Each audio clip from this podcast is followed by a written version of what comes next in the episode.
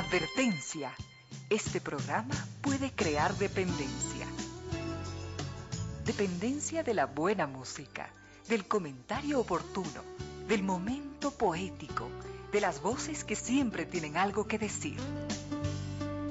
Aquí se unen la música y la palabra, con cierto sentido.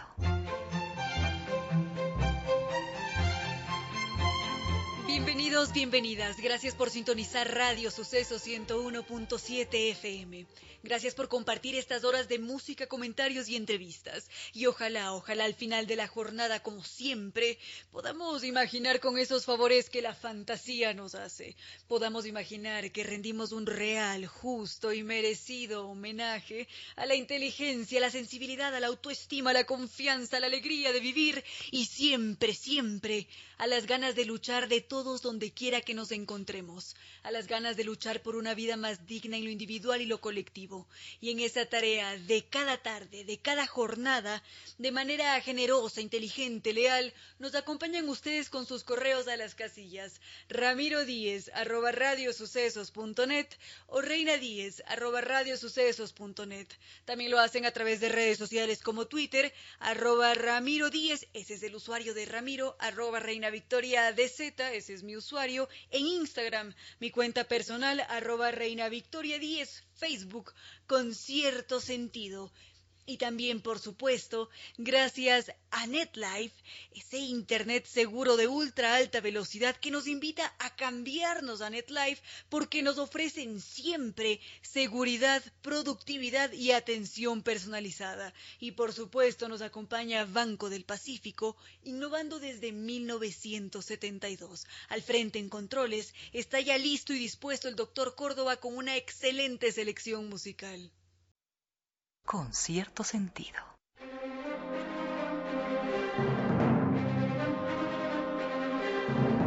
Queridos amigos, hoy jueves 25 de marzo y todos los días queremos agradecerles a ustedes, por supuesto, por compartir tardes con cierto sentido, pero también queremos agradecer a la vida y a la magia de la radio, porque es gracias a la radio, a sus ondas, con toda su tecnología, que podemos escucharnos, conectarnos aquí en Quito, en la capital.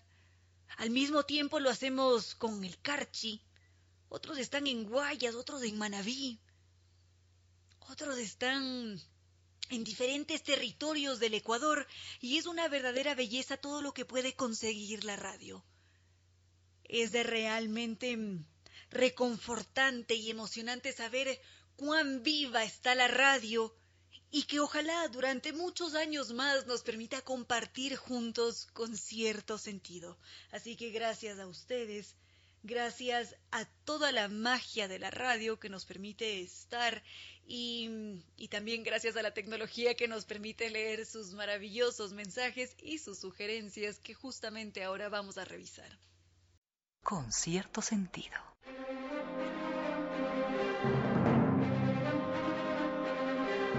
Gracias a don Francisco Villarroel por sus sugerencias. Nos pide hablar sobre el poeta alemán Novalis. No encontraba el mensaje. Al mismo tiempo nos escribe don Fabricio Rivera y lo hace desde Madrid. Muchas gracias por estar en sintonía.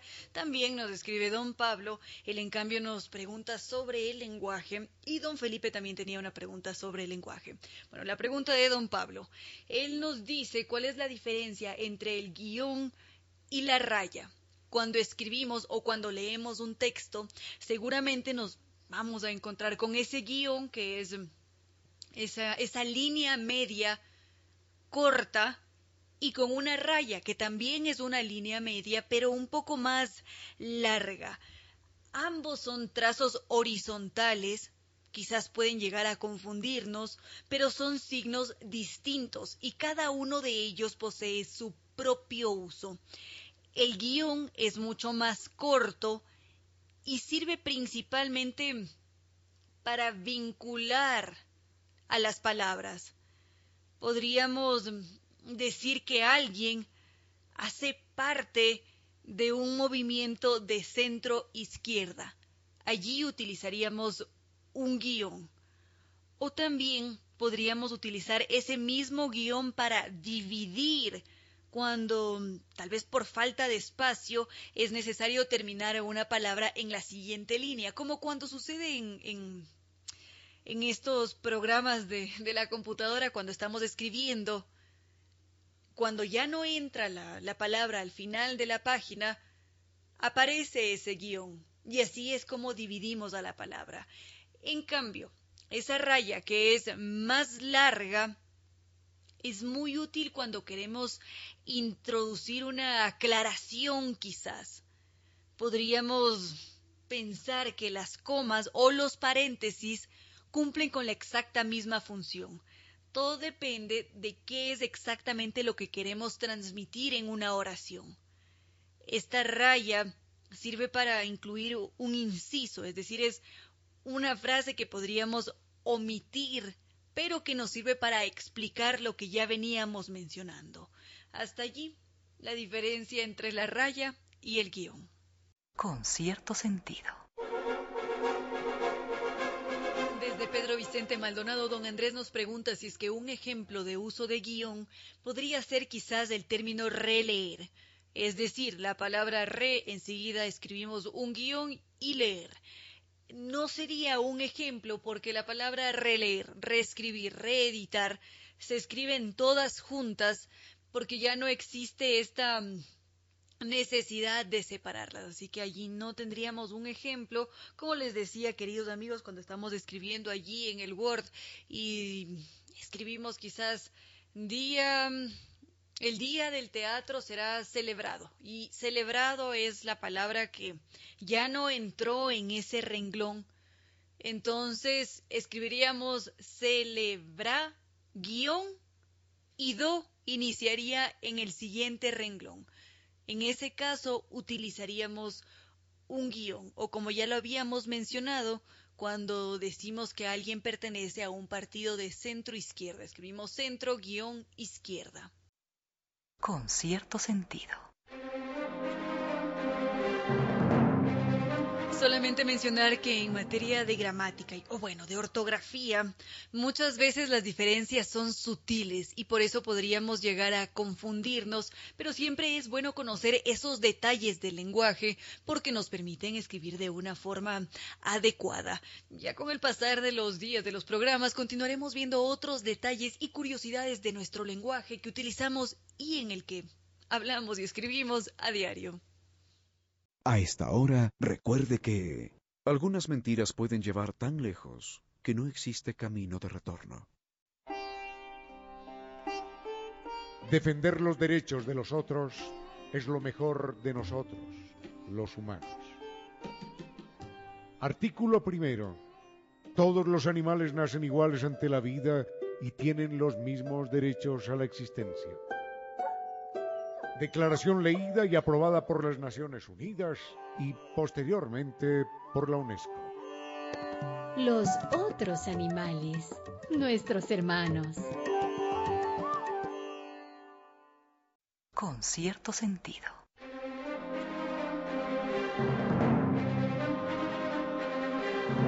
Don Felipe nos había preguntado por el origen de la palabra psicópata.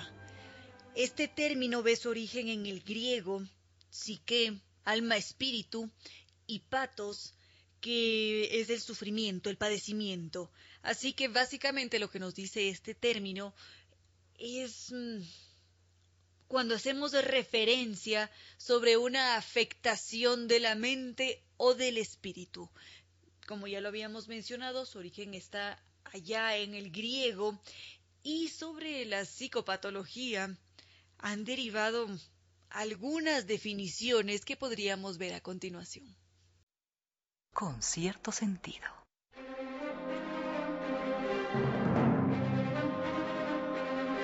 Don Felipe nos había preguntado por el término psicópata, ya habíamos visto que ve su raíz, sus raíces en el griego, y decíamos que la psicopatía, la psicopatía, la psicopatología ha recibido diferentes significados a lo largo de toda la historia. La psicopatía como tal desde la época de 1800 aproximadamente, fue definida como una locura sin delirio, porque lo que se hacía era describir un patrón específico de conducta que estaba principalmente caracterizado por la falta de remordimiento en un individuo y por una ausencia completa de cualquier tipo de restricción en la conducta. Eso por una parte, ya conforme avanzaron los, los años, todavía en 1800, pero ya estaríamos más o menos a mediados del 1800, se empezó a hablar de la psicopatía bajo un concepto de locura moral. Se decía que esta locura moral aparecía cuando los principios activos y morales de la mente se habían pervertido por diferentes motivos, entonces el poder de autogobierno ya no existía y estaba muy dañado en el individuo. Por ese motivo, ese ser era incapaz de razonar ante cualquier evento o situación que se ponía allí delante de su vida. Más adelante, otros en cambio proponían la idea de un delincuente de nacimiento, es decir, que todos los individuos estarían determinados de forma biológica para el crimen, entonces, em, por eso se dedicaba buena parte de los estudios a individuos que eran ya considerados como criminales desde que abrían los ojos. Esta fue una postura dominante más o menos hasta principios del siglo XX. Y así, este es un término que ha visto toda una evolución hasta la fecha y que con toda certeza continuará haciéndolo. En algún lugar de la realidad existe la fantasía. Con cierto sentido.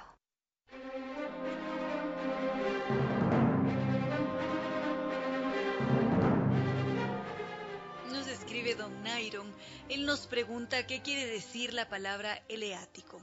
Normalmente cuando utilizamos este, este término como un adjetivo, queremos decir que ese elemento en particular o esa acción o esa idea es perteneciente o relativo a la escuela filosófica que fue fundada por un filósofo griego Parménides, Parménides de Lea, y que hace referencia justamente a la forma de pensamiento de esta escuela.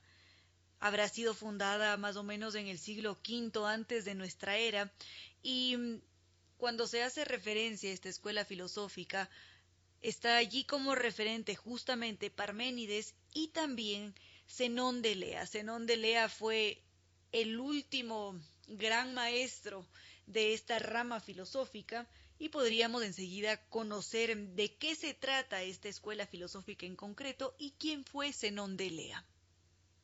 A esta hora, recuerde que es bueno que las personas respeten las leyes y mejor aún, que las leyes respeten a las personas.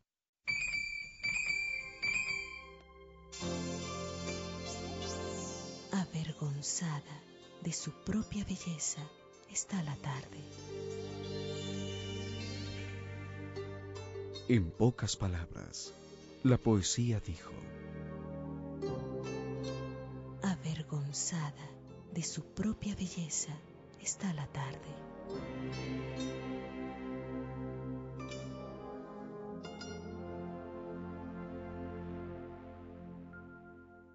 Con cierto sentido.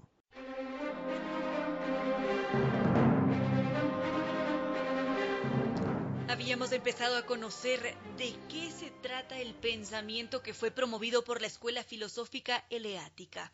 Primero tendríamos que pensar quizás en Zenón de Elea, Elea es este territorio que queda al sur de Italia, de allí el nombre de esta escuela filosófica, porque fue en ese sitio en donde nacieron y se formaron tres filósofos que promovieron este mm, movimiento eleático.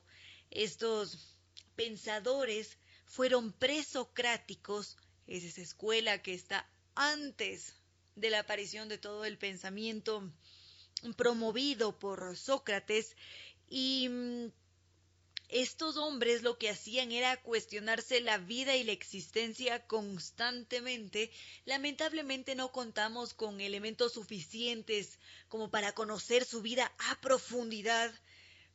y lo poco que se conoce es gracias a ciertas alusiones o gracias a ciertos a ciertas apropiaciones que solían hacer otros filósofos como como Platón o como Sócrates que ya en sus escritos incluían algunos de los postulados que habían hecho aquellos que pertenecían a la escuela eleática para poder refutarlos, para poder estudiarlos, porque aquí cabe mencionar que Varios de esos cuestionamientos que se realizaron en la antigua Grecia por los pensadores todavía siguen sin respuesta, todavía son objeto de pensamiento exhaustivo, de reflexión profunda, otros claro que han encontrado su respuesta. Pero ese cuestionamiento se mantiene y en buena hora que como seres humanos nos cuestionemos sobre la vida misma, sobre nuestra naturaleza, sobre todo lo que nos rodea. Ese es un gran legado que nos han dejado los griegos y con toda certeza continuaremos, continuaremos aplicándolo a lo largo de todos los años. Ahora, decíamos que lo poco que conocemos sobre Zenón de Elea o sobre los pensadores de la escuela eleática es por ese legado, por esos testimonios que han dejado otros filósofos. Justamente contaba Sócrates que en una ocasión llegó Zenón de Lea junto con Parménides, que era su gran maestro, a Atenas. Y cuando ellos llegaron a este territorio, fueron recibidos como unos verdaderos héroes. Ellos eran las celebridades del momento. Tenían escrito un libro que aparentemente ya había sido leído por todos los pensadores y por ese motivo era objeto de, más cuestionamientos, de más preguntas y de mucha admiración, porque la propuesta que hacían estos pensadores era mm, compleja. Justamente Zenón de Elea fue este filósofo que nos presentó la paradoja de Aquiles y de la tortuga. Con toda certeza, queridos amigos, varios de ustedes la recuerdan, porque esta paradoja suele ser estudiada en el colegio y enseguida podríamos recordarla brevemente. Con cierto sentido.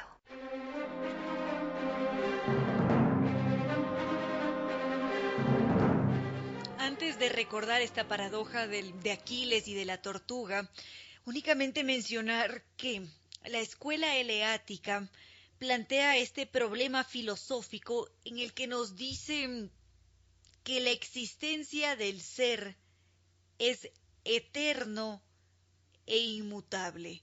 Normalmente los integrantes de la escuela eleática consideraban que el universo, tanto en tiempo como en espacio, estaba mucho más allá de nuestras capacidades de pensamiento, es decir, que nuestros sentidos son demasiado limitados para poder comprender ese vasto universo con todas sus reglas. Justamente esta escuela se enfocaba en la reflexión del porqué de las cosas, por qué existo, por qué esto sucede, por qué la existencia de todos los seres y la razón de las cosas que aquí están en este territorio. El ser claro que existe y es eterno según su pensamiento y nunca cambiaba. Esto quería decir que un mismo ser no podía existir nuevamente. Entonces, de acuerdo con su pensamiento, los individuos para alcanzar la verdad primero tenían que sumirse en una reflexión filosófica profunda porque ese era el único camino para poder alcanzar la verdad, porque esa observación sensorial es demasiado limitada y también distorsionada, porque justamente es la pasión la que nos lleva a, confundirnos, a nublar toda esa objetividad. Y esta escuela se oponía completamente a la escuela que estaba detrás de ella, que era la escuela jónica, y que era meramente materialista.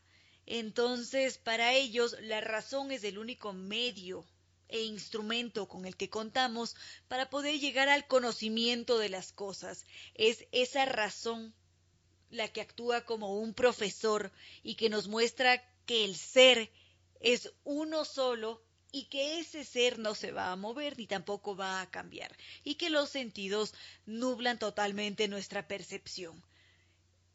Eso hay que tener presente sobre la escuela eleática y también para comprender cuando se utiliza este adjetivo eleático a qué se está haciendo referencia. Ya enseguida recordamos esta paradoja de Aquiles y de la tortuga. Con cierto sentido.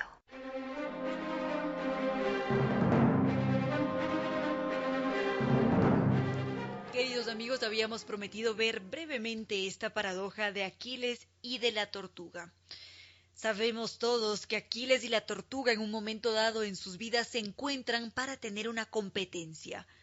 Aquiles decide darle una ventaja a esa tortuga y por evidentes razones, porque mm, Aquiles era este guerrero muy fuerte, muy veloz, y la tortuga, bueno, como todos ya lo sabemos, es lenta, tiene unos movimientos muy pausados. Justamente con esta paradoja, el filósofo griego Zenón lo que pretendía era demostrar que todo lo que percibimos en este mundo es una mera ilusión y que ciertas acciones como el movimiento eran meras ilusiones y no una realidad, y por eso utilizó esta paradoja, que, según él, mostraba que el tiempo no existía y que todas las distancias son infinitas. Porque en esta carrera imaginaria, Aquiles, el este guerrero hábil y muy fuerte, cuando se enfrenta a la tortuga, él nunca alcanza a la tortuga. En un inicio le da una ventaja, justamente porque es una tortuga muy pausada, y mm, una y otra vez él regresa al mismo punto y descubre que la tortuga está un paso más adelante. Y esto para el pensamiento representaba un verdadero desafío, porque como ya lo habíamos dicho, Zenón de Elea lo que intentaba era comprobar justamente que todo lo que percibimos en el mundo a través de nuestros sentidos es una mera ilusión. Bueno, ahora ya en este siglo XXI, esta paradoja de, Aquiles y de la tortuga ya ha sido resuelta con ecuaciones matemáticas. No vamos a ahondar en detalles. Y, y ahora quizás podríamos refutar con facilidad esta paradoja en particular. Pero, sin embargo, todavía mantenemos ese cuestionamiento, esa reflexión, y todavía nos quedamos perplejos cuando escuchamos que un hábil guerrero no puede superar, a pesar de su rapidez, a una tortuga en una carrera. Y sí que nos lleva a cuestionarnos que el tiempo es infinito. Nos lleva a cuestionarnos que esa distancia también puede ser infinita. Y que quizás otras realidades son posibles. Enseguida podríamos contar un detalle sobre la vida de Zenón de Elea. Con cierto sentido. Como lo habíamos mencionado al inicio, queridos amigos, sobre Zenón de Elea no se tienen muchos detalles sobre su vida porque lamentablemente no se han guardado los textos, no hay testimonios o cronistas que hubiesen hablado sobre su vida y sobre él, cómo se comportaba, a excepción de un evento en particular él en un punto de su vida decide partir a Atenas, se pasa a vivir a esa ciudad y después de un tiempo decide retornar a Elea, a su sitio natal. Cuando él retorna se encuentra con una situación muy dura porque ve que absolutamente todo lo que él conocía había cambiado, que estaban viviendo bajo una tiranía y él lo veía como algo impensable, no podía creer lo que sus ojos veían una vez que se encontró en Elea. Entonces, este hombre, ante esta triste realidad, decide juntar a todos los pensadores y también los habitantes e incitarlos a una revuelta. Él creía que lo único que podían hacer era unirse para liberarse de esas cadenas y de toda esa opresión. Entonces, él consigue organizar a los pensadores y a los habitantes para levantarse contra este tirano y lamentablemente descubren cuál era el plan de Zenón, lo capturan y una vez que él es capturado es interrogado y torturado porque él no quería bajo ninguna circunstancia y por más dolor que él estuviese sintiendo delatar a ninguno de sus compañeros, y no lo hizo. Más adelante y de forma muy dolorosa, Zenón de Elea murió apedreado. Es una forma muy cruda de dejar este mundo, muy cruel también, y mm, hasta allí lo que podríamos contar sobre Zenón de Elea. A esta hora, recuerde que muchas veces más importantes que las respuestas son las preguntas.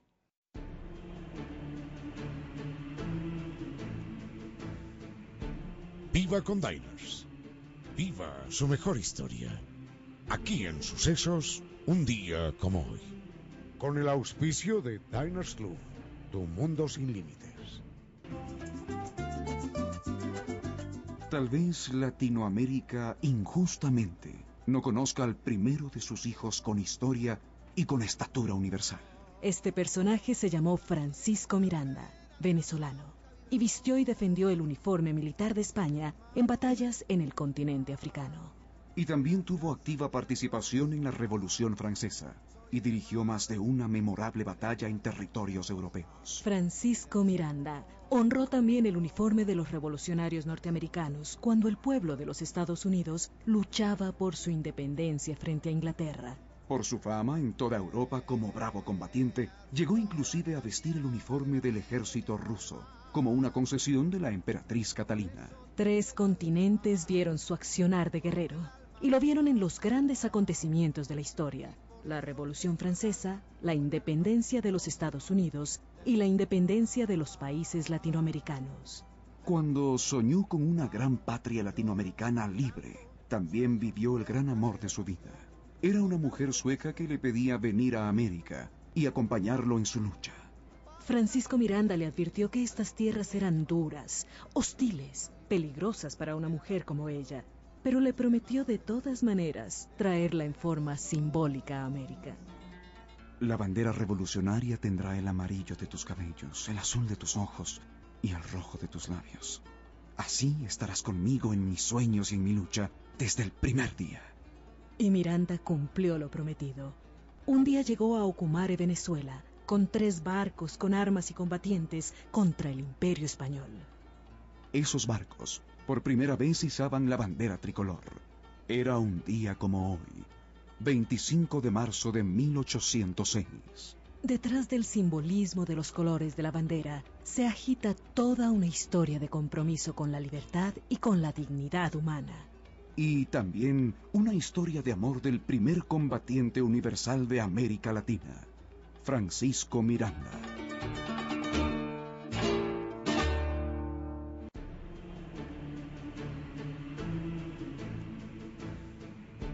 Viva con Diners.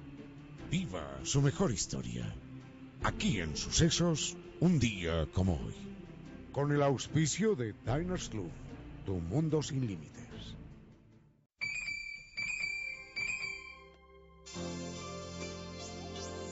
Los que caminan sobre ríos de vino a veces flotan.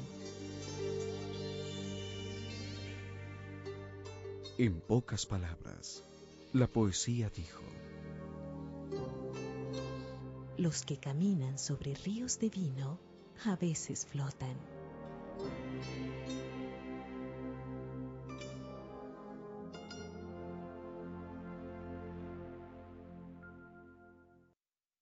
Con cierto sentido.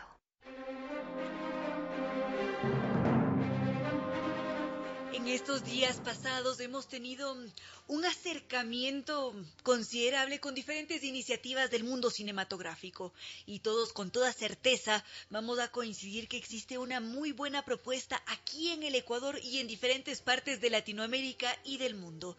Y definitivamente esos em, eventos que nos permiten acercarnos de una mejor manera, ver con una mirada más amplia, son los festivales, porque en los festivales encontramos en un solo sitio toda una reunión de artistas, de propuestas, y justamente en este mes de la mujer, la Federación Iberoamericana de Academias de Artes y Ciencias Cinematográficas, FIACINE, está presentando una campaña bellísima que no seré yo quien la presente, sino la admirada y reconocida Cristina Morrison. Esta mujer, luchadora por la igualdad de los derechos, cantante, actriz ecuatoriana, inmersa en un montón de iniciativas, está aquí en este espacio para hacernos una especial invitación. Bienvenida a este espacio, Cristina Morrison. Muchas gracias, es un gusto estar contigo en la radio y que a quien nos escucha, pues que se enteren de esta muestra eh, de FIA Cine Mujeres muy, muy bella. El gusto es nuestro. Y por favor, FIA Cine Mujeres, ¿de qué se trata? Bueno, mira, este, partamos de la base que, eh, digamos, FIA Cine Mujeres, la Federación Iberoamericana de Academias de Cine, que comprende Portugal y España y otros países de Latinoamérica, eh, son 11 academias federadas, en la cual eh, nuestra Academia de Cine y de Artes Visuales del Ecuador es miembro desde el 2019. Entonces, eh, ha habido este proyecto desde el año pasado, pero con la pandemia no se pudo hacer. Entonces, lo traemos ahora que consiste en varias etapas la campaña. La primera es una muestra de cortometrajes dirigidos por mujeres que los, se llama Mujeres en Corto. Esto arranca esta noche eh, con un conversatorio a las 8 de la noche con la directora y eh, va hasta el 4 de abril eh, con un corto cada día eh, por Choloflix, que es una plataforma digital que muchos seguramente ya la conocen. Entonces los cortos van a estar eh, disponibles por 48 horas en la plataforma y son eh, dirigidos por mujeres, como dije anteriormente, y de diferentes países. Entonces está Argentina, está Chile, está Brasil, Portugal, España, Ecuador, Guatemala, eh, Colombia y Venezuela y en fin. Entonces es una muestra muy linda con diferentes miradas de mujeres y, y, eso está pues al aire para que la gente se meta en Choloflix y los y los mire y también nos acompañe en los conversatorios que serán casi todos los días a las 8 de la noche. Eh, habrá un programa ahí con, con uh, moderadores que son miembros de nuestra academia, la mayoría mujeres también que serán, serán las moderadoras eh, por Facebook Live, eh, por la página de Choloflix y de la Academia de Cine. Entonces eso es una parte de, digamos de la campaña y luego también está eh, mujeres eh, como trabajadoras del cine. Entonces, eh, ahora lo que pretendemos es armar un directorio de mujeres trabajadoras del cine a nivel iberoamericano. Entonces, se está levantando una base de datos de cuántas mujeres hay en cada academia, cuáles son sus disciplinas, para tener una mejor idea del porcentaje de mujeres que hay trabajando en el cine en Iberoamérica y, y en qué disciplinas están, ¿no? Entonces un poco es eso y luego pues también la otra parte era ver cuántos estrenos tuvimos el año pasado, cuántos son dirigidos por mujeres. Entonces un poquito como que yendo a, especificar un el, el, género dentro de la industria y, y, así tener una mejor visión de qué se puede hacer para mejorar y al final pues Cine es también una federación que, que, que busca eh, fomentar y apoyar y, y enriquecer y y hacer más fuerte nuestro cine de la región. Bueno, hasta este punto, ¿qué nos dicen las estadísticas? Todavía nos queda un largo camino por recorrer para llegar a ese punto de equidad. Oh, mira, o sea, eh, no he visto las estadísticas todavía de, de, todos los países, de eso es justamente lo que vamos a, a, a construir ahora. Eh, en nuestra academia sí hay una, una minoría que todavía son, eh, digamos, mujeres trabajadoras, pero de todas maneras yo creo que, que es muy interesante Ecuador porque tenemos una camada de muchas mujeres directoras y, y, productoras. Entonces es muy interesante porque, porque de alguna forma eh, las disciplinas se ha abierto a, a, a, que las mujeres también entren en, en ellas y, y, también a partir de eso también pues vamos a ver historias y guiones que son también de pronto más enfocadas en historias de mujeres, que siempre también hace falta, ¿no? Entonces creo que es un proceso. Con toda certeza. Y esos procesos suelen llevar su tiempo. Afortunadamente existen estas iniciativas que nos llevan a abrir los ojos, a movernos quizás con mayor rapidez. Ahora, ¿qué se espera después de realizar Fiacine Mujeres en corto, después de conseguir este directorio de mujeres trabajadoras de la industria cinematográfica de Iberoamérica?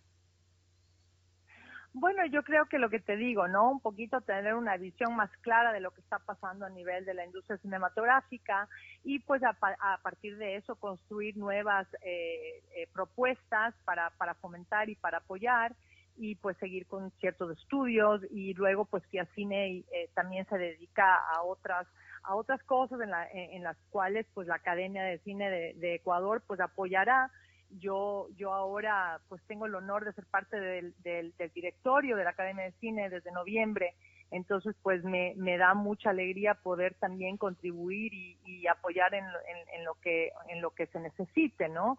Entonces también pues estamos viendo temas de educación, eh, temas de, de, de em, recabar eh, historia del cine o hacer publicaciones académicas, entonces hay muchos frentes que que la academia como tal eh, se ha puesto como objetivo em, y tenemos un buen grupo pues eh, de ciento ya 108 miembros más o menos en la Academia de Cine eh, Ecuador.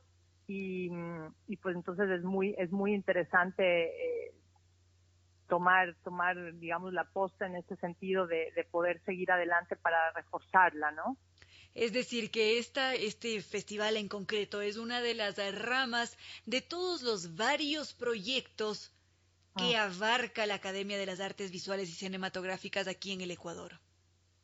Así es, exactamente, sí.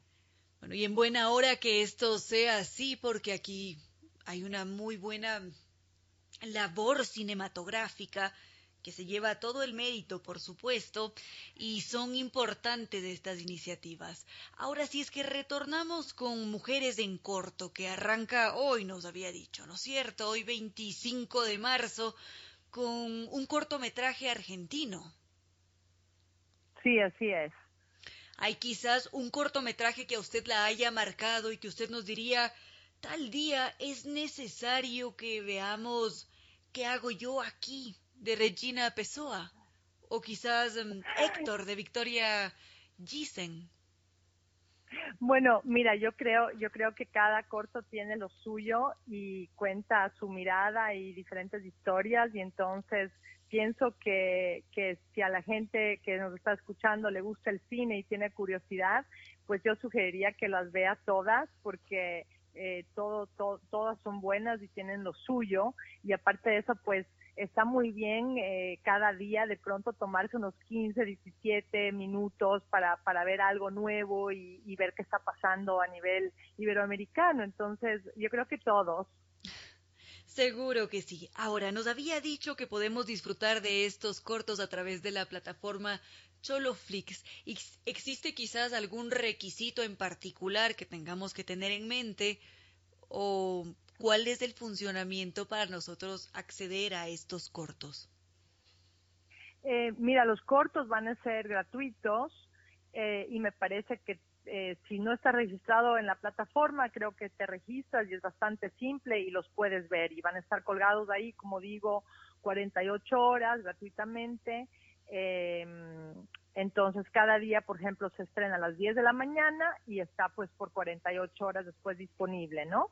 Y, y, entonces cada día se va estrenando un cortometraje que va a durar dos días en la plataforma. Y es, no, es bastante simple. Eh, y eso es para Ecuador. Y los conversatorios, como dije, pues serán a las 8 de la noche por Facebook Live en la, en la página de Choloflix, también estará en la página de la Academia y también de la Casa de la Cultura de la Cinemateca Nacional, que también nos está apoyando eh, a este proyecto. Y, y agradecemos ese apoyo eh, claramente.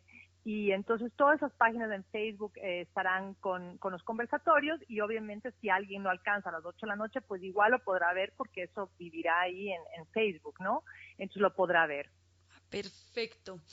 Adicional a esto, quizás, mm, apreciada Cristina Morrison, algún mensaje mm, adicional sobre el cine, las mujeres, la academia.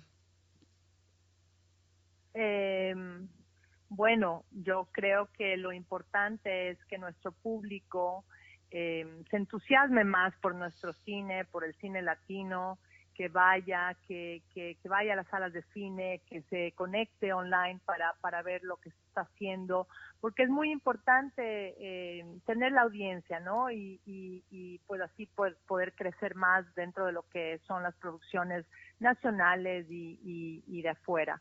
Entonces yo mando ese mensaje eh, y que celebremos el cine iberoamericano porque de alguna forma es nuestra identidad y contamos nuestras historias. Entonces, eso, y para la mujer, pues eh, honrarlas y, celebrar el cine hecho por mujeres en, en, lo que queda de marzo y después también. Cada día celebrar la vida y a toda la humanidad con toda su genialidad. Muchísimas gracias por haber estado en este espacio, Cristina Morrison. Muchas gracias a ti y muchas gracias a todos los que nos escuchan. Esperemos que pues se conecten eh, por el ciberespacio y que disfruten de los cortos. Que así sea. Mil gracias. Con cierto sentido. La soledad es un gato lleno de misterio y de silencio que vigila en la azotea. En pocas palabras, la poesía dijo, La soledad es un gato lleno de misterio y de silencio que vigila en la azotea.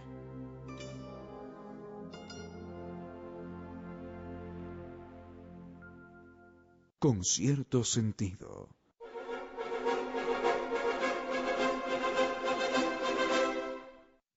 ¿Fue verdad o no fue verdad la guerra de Troya? Es algo que muchas veces la gente se pregunta.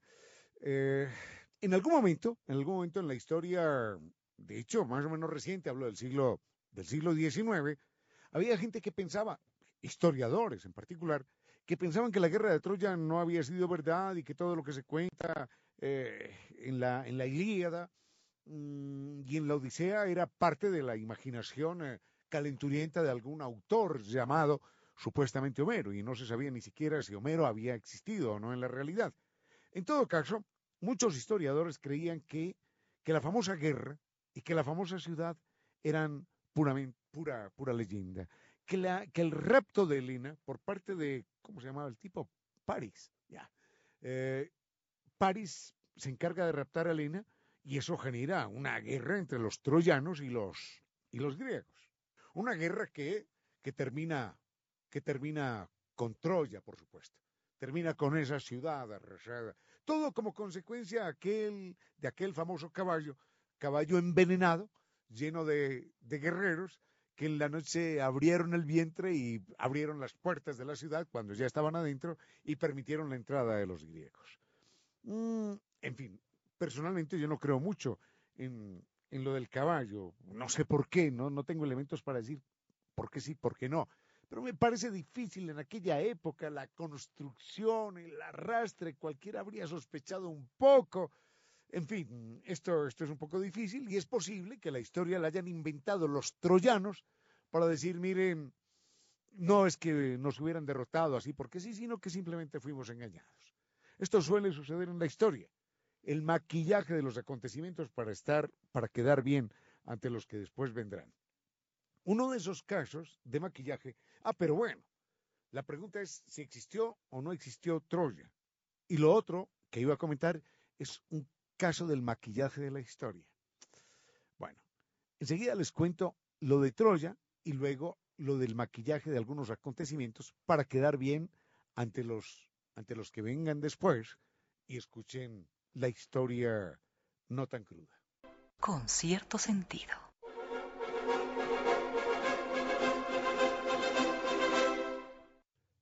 Me estaba desviando un poco. La primera pregunta era, ¿existió o no existió la guerra de Troya? ¿Fue verdad o no fue verdad que esa ciudad existió y que fue arrasada? Señalábamos que sí, que hasta el siglo XIX un grupo de historiadores inclusive ponían en duda la existencia de la ciudad, pero que aparece un, arqueólogo alemán, uf, qué historia la de este tipo, se las tengo que contar más adelante.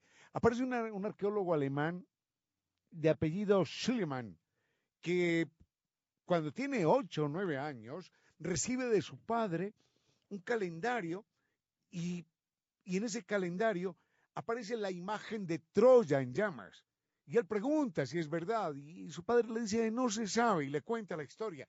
Ese niño queda absolutamente obsesionado con, con Troya, tan obsesionado que le entrega toda su vida, hasta el último día de su vida. Más adelante contamos la historia completa, hasta el último día de su vida, hasta, hasta el momento de descubrir que esta ciudad sí existió y que fue destruida, y en efecto sí existió la guerra de Troya. Enseguida vendremos con, con este personaje. No me han preguntado por él, no me han preguntado por él, pero es tan maravillosa la historia de Schliemann que, que no hay cómo evadirla.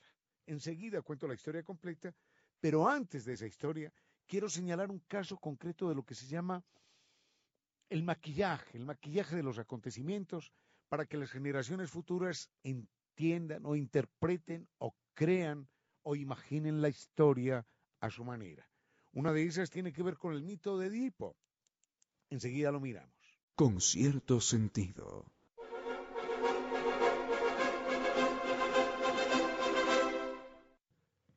El mito de Edipo es una de las historias más apasionantes en la historia de la humanidad, valga la redundancia, es una de las leyendas más apasionantes en la historia de la humanidad, no solo por ese significado dramático, sino por algo que, que, que señala Sigmund Freud, cuando él dice que es extraño, pero es la historia que conmueve a todos los pueblos de todas las culturas en todos los tiempos.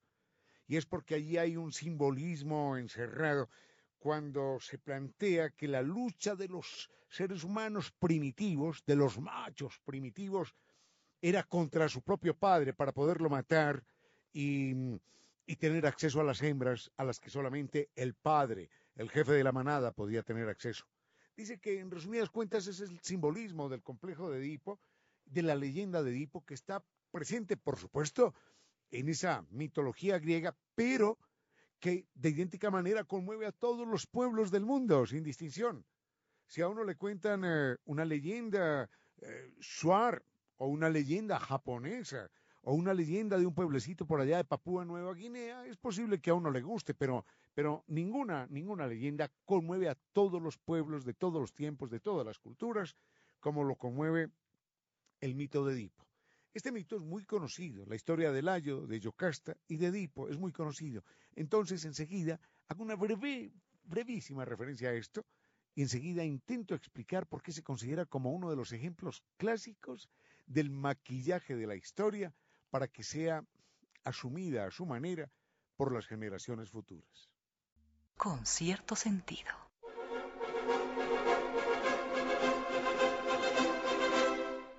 El mito de Edipo, vayamos rápidamente con esto porque la mayoría o, prácticamente todo el mundo lo conoce. El mito de Edipo es este. Aparece una pareja que son Yocasta, la mujer, y el padre que se llama Layo.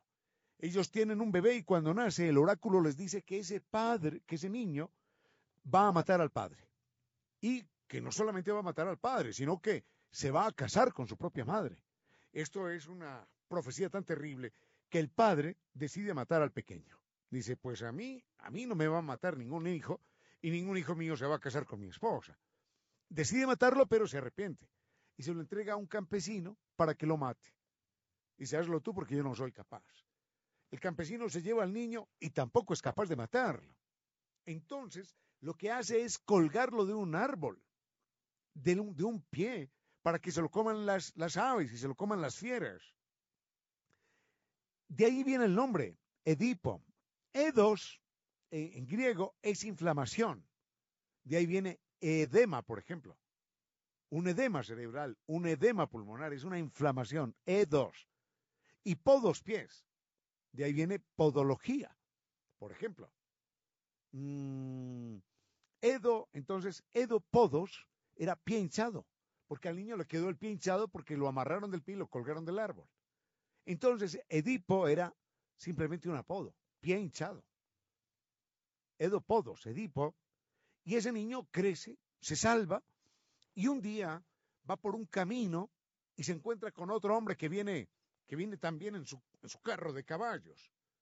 Y como cualquier automovilista quiteño se pone a pelear con el que tiene al frente. Le dice, quítate tú, quítate tú. Y los dos se bajan a pelear.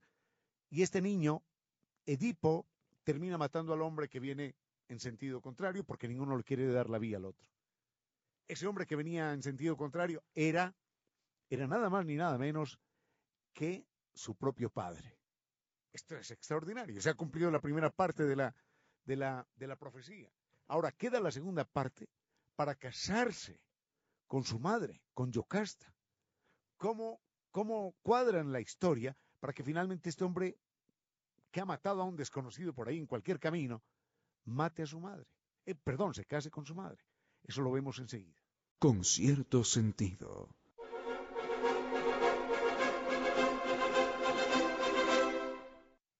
Estábamos con el mito de Edipo, rápidamente acabo de contarlo. Edipo estaba condenado por una profecía del oráculo a matar a su padre y a casarse con su madre. Su padre lo entrega para que lo maten de niño, nunca lo maten, el niño crece, lleva su vida, un día en un camino se encuentra con un desconocido, empiezan a pelear y termina matándolo. Ese desconocido era su padre. Primera parte cumplida. Ahora, cuando, cuando, él, cuando él llega a ese pueblo, se desatan todo tipo de pestes y las pestes se desatan como un castigo porque ha sucedido algo terrible. Lo terrible, lo saben los dioses, es que su hijo, un hijo ha matado a su padre. Y, y la única manera de que se acaben las pestes es derrotar a la esfinge. Y la esfinge planteaba preguntas terribles. Entonces Edipo dice, a ver, a ver, yo intento, a ver, déjenme. Y la esfinge le pregunta, ¿cuál es el animal que camina de mañana en cuatro patas, a mediodía en dos, y en, el, y, en atardecer, y en el atardecer y en la noche en tres. Y él dice, el ser humano. De niño nos arrastramos en cuatro patitas, gateando. Cuando somos adultos en dos. Y cuando somos viejos utilizamos un bastón. Caminamos en cuatro, dos y tres patas. Y enseguida la esfinge le pregunta, ¿y cuáles son las dos hermanas que se odian y que se matan mutuamente y sin la cual la una no podría vivir, ni la otra tampoco? Y dice, el día y la noche son, esas son las dos hermanas. Sin noche no habría día, sin día no habría noche, y se odian y cada una resucita cuando la otra se muere. Bueno, entonces, como él salva a ese pueblo de, de la peste, la reina dice, bueno, yo soy viuda, porque alguien ha matado a mi esposo, yo soy viuda, me quiero casar con este hombre que nos ha salvado de la peste.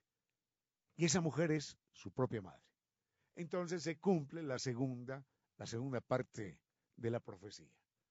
Bueno, creo que estoy un poquitín confundido ahí, pero, pero bueno, si estoy confundido lo lamento mucho, porque yo no sé si es que esto viene antes o viene después. Lo que acabo de contar. No sé si, si, si ella se casa con él antes o después de las preguntas de la esfinge, no lo sé. En todo caso, Edipo sabe que, que alguien ha matado a, a Layo y él empieza a investigar, y esto es lo más extraordinario, él empieza a investigar quién es el asesino. Y es la primera novela, la primera historia detectivesca del mundo, con un final y una trama sorprendente. El detective empieza a buscar al asesino sin saber que el asesino ha sido el mismo, lo cual es verdaderamente, verdaderamente magistral. Eso, en resumidas cuentas, es el mito de Edipo, el drama eh, de, de Layo y de Yocasta. Edipo termina cuando descubre todo, que ha matado a su padre y que, y que se ha casado con su madre, termina yéndose y se arranca los ojos para, para, para purgar aquella pena. Mm, ahora, ¿por qué existe esta historia? Enseguida intento, de acuerdo con lo que dicen algunos, algunos estudiosos del tema, intento explicarlo. A esta hora, recuerde que la constancia es un árbol de raíz amarga, pero de frutos muy dulces.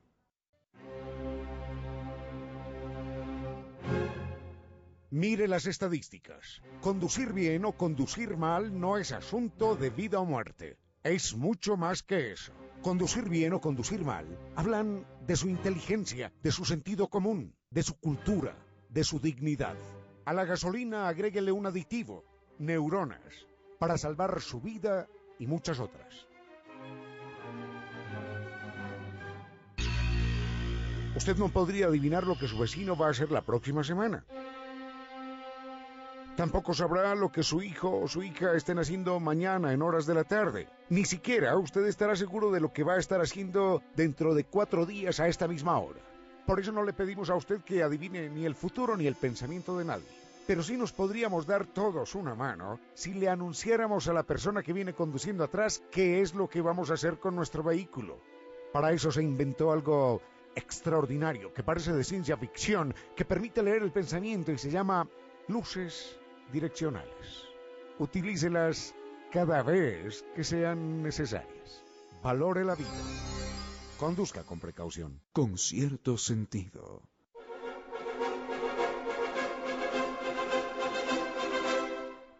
Debo señalar, debo señalar que tengo una duda con esto, tengo que consultarlo. Yo no estoy muy seguro si Edipo se casa con Yocasta, con su madre, antes o después de las preguntas de la Esfinge, yo no estoy seguro. Pero antes o después el resultado es, al final, el mismo. Por lo pronto, algunos historiadores, algunos estudiosos, entre ellos Robert Graves, el escritor británico, personaje al que tenemos que inventar algún, invitar algún día porque hay muchas historias de él, Robert Graves dice que eventualmente lo que pasó fue que un tipo cualquiera, un guerrero cualquiera, un personaje venido de otro pueblo, llegó a un reino X, mató al rey y se casó con la reina. Entonces, aquello que fue una afrenta terrible, el que un extranjero matara a su rey y se casara con la reina, aquello que fue una afrenta, fue decorado de tal manera que lo hicieron aparecer como el hecho cumplido de una profecía de los dioses. Los dioses habían dicho que esto tenía que ocurrir así y de esta manera, y por eso, más allá de lo que hicieron todos los seres humanos de nuestro pueblo, de nuestro reino, eso tenía que suceder. Porque se tenía que dar, aunque nuestro rey era el valiente y era el mejor, se tenía que dar que su hijo lo matara. Y aunque nuestra reina era casta y era pudorosa y era noble y todo lo que se quiera, se tenía que dar por orden de los dioses que su hijo se casara con ella. Eso dicen eh, los expertos en el tema, señalando el porqué, la existencia de esta historia tan compleja, tan llena de recovecos, tan intensa y tan, tan dramática e inolvidable. Hasta ahí, y enseguida les puedo contar algo acerca de, de Schillmann, el, arqueólogo alemán que descubrió Troya, porque esta historia sí que vale la pena. La historia de este personaje, real, por supuesto. Con cierto sentido.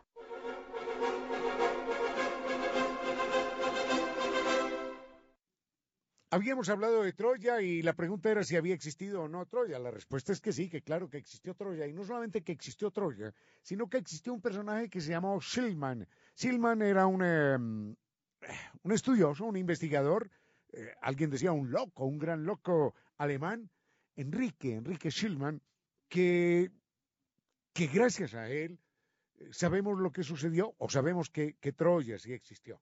Él era un niño alemán extraordinariamente aplicado, obsesionado con algunas cosas, y él cuenta que su padre le contaba historias, no de no de las hadas madrinas, no de las brujas por aquí, no de los... Nada, el pato Donald imposible en aquella época porque él es del siglo XIX. No estas cosas, no. Pero sí le, ni, ni tampoco Caperucita Roja o Pinocho, estas cosas, no.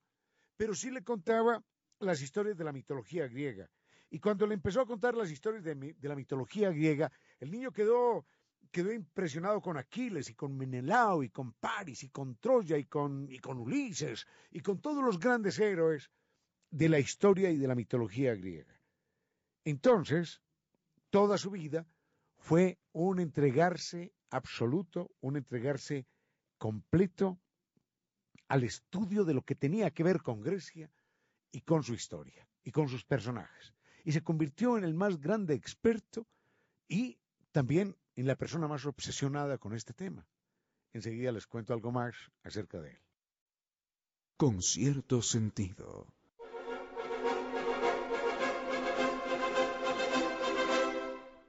Estábamos eh, narrando la historia de un personaje que se llama Enrique Schillmann, un alemán que en el siglo XIX escuchó de niño una historia acerca de Grecia por parte de su padre y entonces se obsesionó de tal manera que todos sus cuentos que escribía, todas las historias que escribía tenían que ver eh, con Grecia.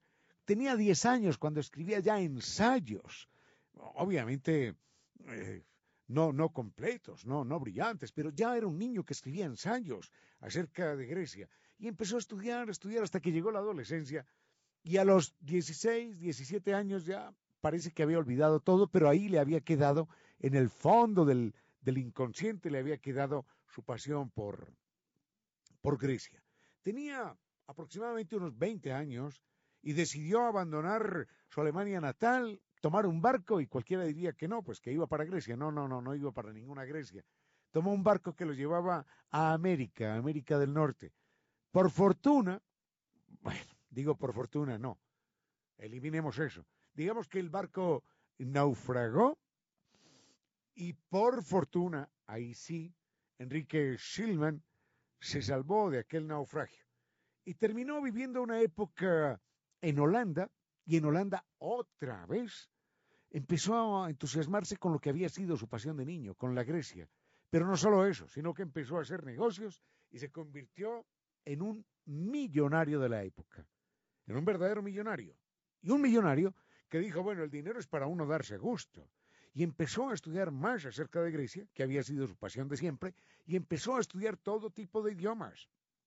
Aprendió, bueno, el alemán era su idioma, aprendió el, el, holandés, el francés, el inglés, el italiano, el ruso, el castellano, el portugués, el polaco y no sé cuántos idiomas más. Se convirtió en un políglota extraordinario y utilizaba todo recurso económico y todo recurso de tiempo y todas las neuronas de su cerebro para estudiar acerca, acerca de Grecia. Y enseguida les cuento qué hizo él con todo su dinero, con toda su sabiduría. Además era un banquero, ¿no? Enseguida les cuento qué hizo él con el dinero de su banco, con su pasión y su sabiduría, para descubrir si existía o no existía Troya.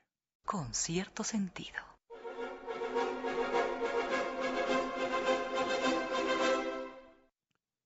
Estábamos narrando la historia de un alemán eh, personaje extraordinario que se llamó Enrique Schillmann. Enrique Schillmann, eh, multimillonario, banquero, políglota, un hombre que hablaba ocho o nueve idiomas, eh, tenía la obsesión de descubrir si Troya había existido o no.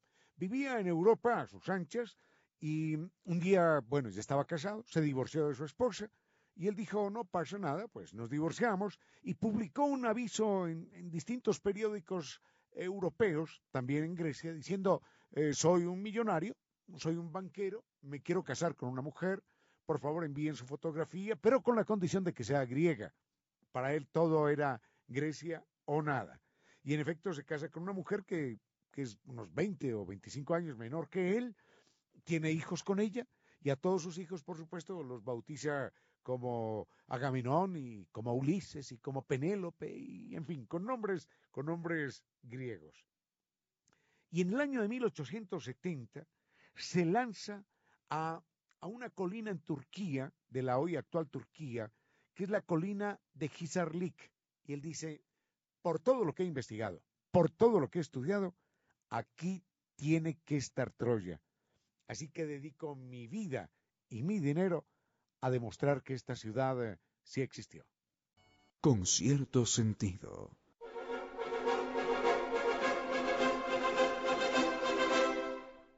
Enrique Schillman, estábamos contando la historia de este alemán obsesionado con Grecia, que por allá en el año de 1870 decide que no, que todo su dinero, todo su talento y lo que le reste de vida se lo va a entregar a una misión extraordinaria que es descubrir si Troya había existido o no.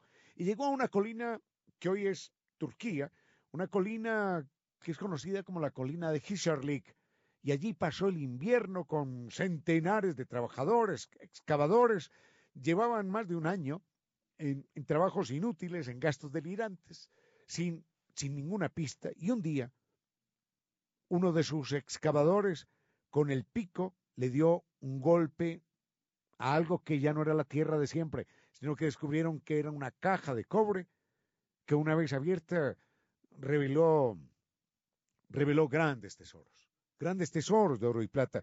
Eh, pero a él no le importaba el oro y la plata como, como, como, como objeto físico, sino como objeto histórico. En todo caso, lo que hizo él con aquellas joyas fue llevárselas a su, a su, a su carpa de trabajo y convenció a su esposa de que se las pusiera todas para tomarle fotografías y demostrarle al mundo que había descubierto lo que era Troya. Y envió esa fotografía a toda Europa, pero la gente, la gente simplemente no le dio crédito. El gobierno turco tampoco le dio crédito. Y el gobierno turco lo que hizo fue amenazarlo con cárcel. le dijo, usted se ha apropiado de un, de un tesoro que no, que no le correspondía y tiene que pagar impuestos y ganancias y todas las cosas por, por, lo que haya, por lo que haya podido encontrar. Además, el tesoro es obviamente nuestro. Esa es la historia fundamental hasta ahí, hasta ahí es la historia de, de Shillman, que muere por allá en los años 90, digo, de 1890, pero absolutamente feliz, absolutamente realizado, porque gracias a él, gracias a él, se descubrió en efecto que la ciudad de, de Troya, con todo, con todo lo que la historia había registrado, sí había existido y era mucho más que una idea delirante de un personaje del que muchos dudan que haya existido, que se llamó Homero. Hasta ahí, la, hasta ahí la historia de Troya y la historia de este alemán estupendo, Enrique Schillmann. Queridos amigos, hemos llegado ya al final de este programa gracias a NetLife que nos invita a cambiarnos a este Internet de ultra alta velocidad que también nos ofrece seguridad, productividad y atención personalizada. Gracias a Banco del Pacífico innovando desde 1972. Gracias al doctor Córdoba en controles siempre con una excelente selección musical. Gracias a cada uno de ustedes, queridos amigos, que tarde a tarde comparte con cierto sentido. En este punto no queda más que recordarles que siempre pueden mantener tenerse en contacto a través de correos electrónicos como ramiro arroba radiosucesos.net o reina arroba radiosucesos.net. También a través de redes sociales como Twitter arroba ramiro o arroba reina victoria dz. También nos encuentran en Facebook como Concierto Sentido e Instagram arroba Reina Victoria 10. En este punto no queda más que decirles que no fue más por hoy, que los queremos mucho y que será hasta el día de mañana.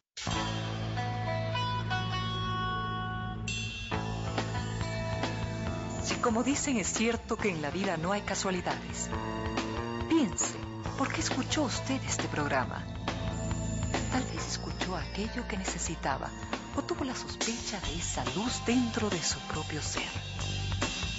Una gota de agua, un corazón que late, una semilla en su memoria, un remanso en medio de sus prisas, una voz que aliente su esperanza, una pluma para sus alas algo de eso hemos querido ser.